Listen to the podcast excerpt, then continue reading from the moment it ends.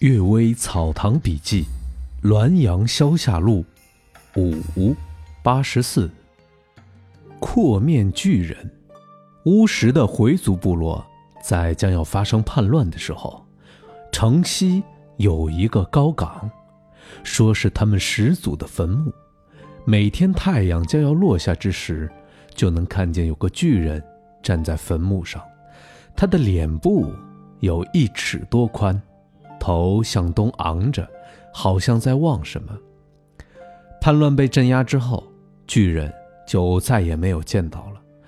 有的人说是回人始祖知道厄运将到，在等待接收他的子孙的灵魂；有的人说向东边望是告诉子孙军队从东边来，要早做准备；也有的人说回部是在西域，面向东方。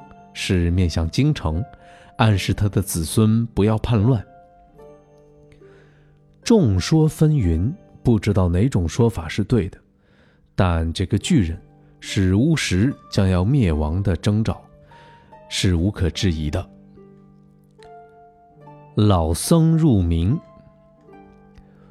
弘恩寺的僧人明心说，上天竺有位老僧，曾前往阴曹地府。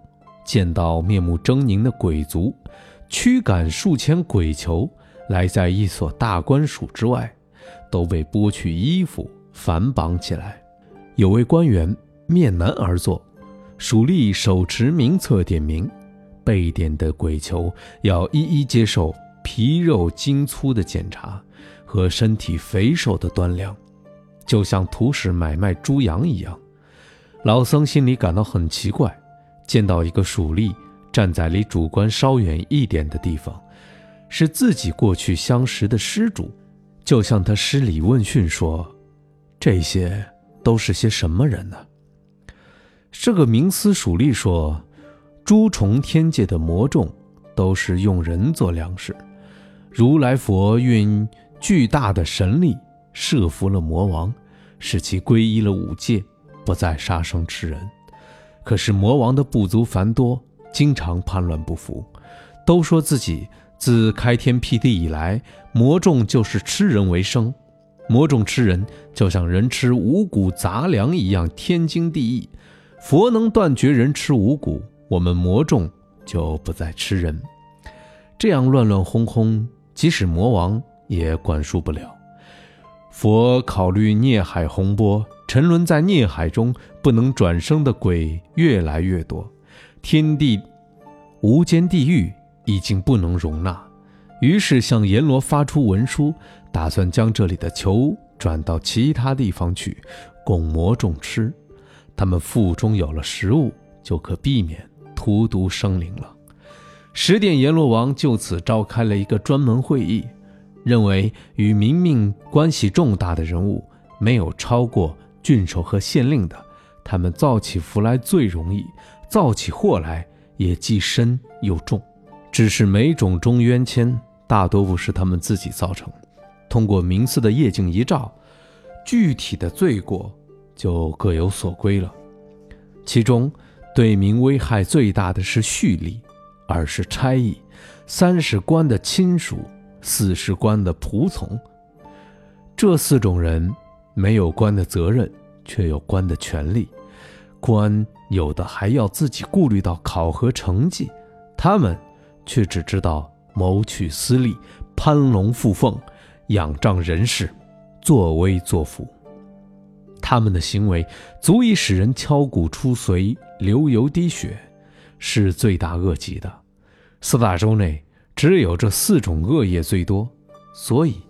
现在可以趁机清理地狱，将它们清出来，去供应汤锅，其中白嫩的、柔脆的、体肥的，供给魔王吃；粗糙体瘦的，供给魔众吃。因此，先要选择一番，做出区别，然后再发钱。这中间罪业稍轻的，一经割碎烹煮百次不等；一经碎割烹泡。就化为乌有消失，业重的，将抛鱼的残骨用夜风一吹，还会恢复本形，再提供到刀案上，从一二次到千百次不等，要依据罪业程度，也最重的，一天要无数次化形，反复屠杀解剖，烧烤烹煮，永无休止。老僧听罢，举手加额，庆幸地说：“真不如削发出家，可以免除此患。”明丽说：“这话是不对的。他们既然有权可以害人，也有利可以济人。灵山会上原有宰官，即使这四种人，也未尝没有逍遥于廉洁的。”语毕，老僧忽然醒悟，他有一个侄儿，当时正在县署听差，于是立即修书督促回家，劝其改业。这件事儿是老僧告诉其侄。而明心在寺中得以听到的事情虽然荒诞，似乎出于预言，但神道社教使人知道害怕，也是警告世人的一片苦心，因此不可视为胡言妄语。灵鬼遇鬼，沧州有位盲人叫刘君瑞，曾经来往我家吹拉弹唱，说他有一个姓林的伙伴，一天。太阳快下山时，有人找上门来说，有一位官员停靠在河边，听说你善于说唱弹词，邀请你过去试试，而且有重赏。当即催促他拿起琵琶，拉着他的竹杖就领他走。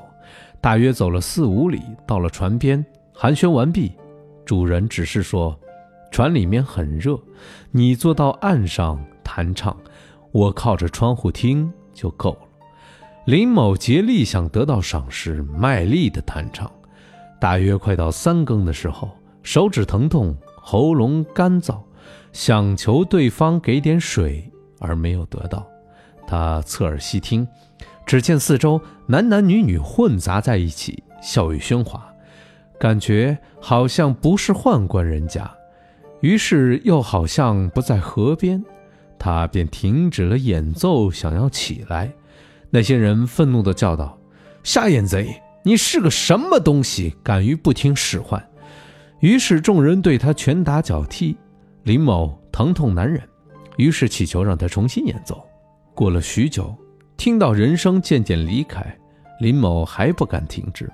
忽然听见有人叫道：“林先生，为什么在太阳还没出来之时就坐在这乱坟堆中演唱？是因为早晨树下凉快吗？”林某吃了一惊，原来是他的邻居清早起来出去贩卖，路过此地。林某知道被鬼耍弄，狼狈地回去了。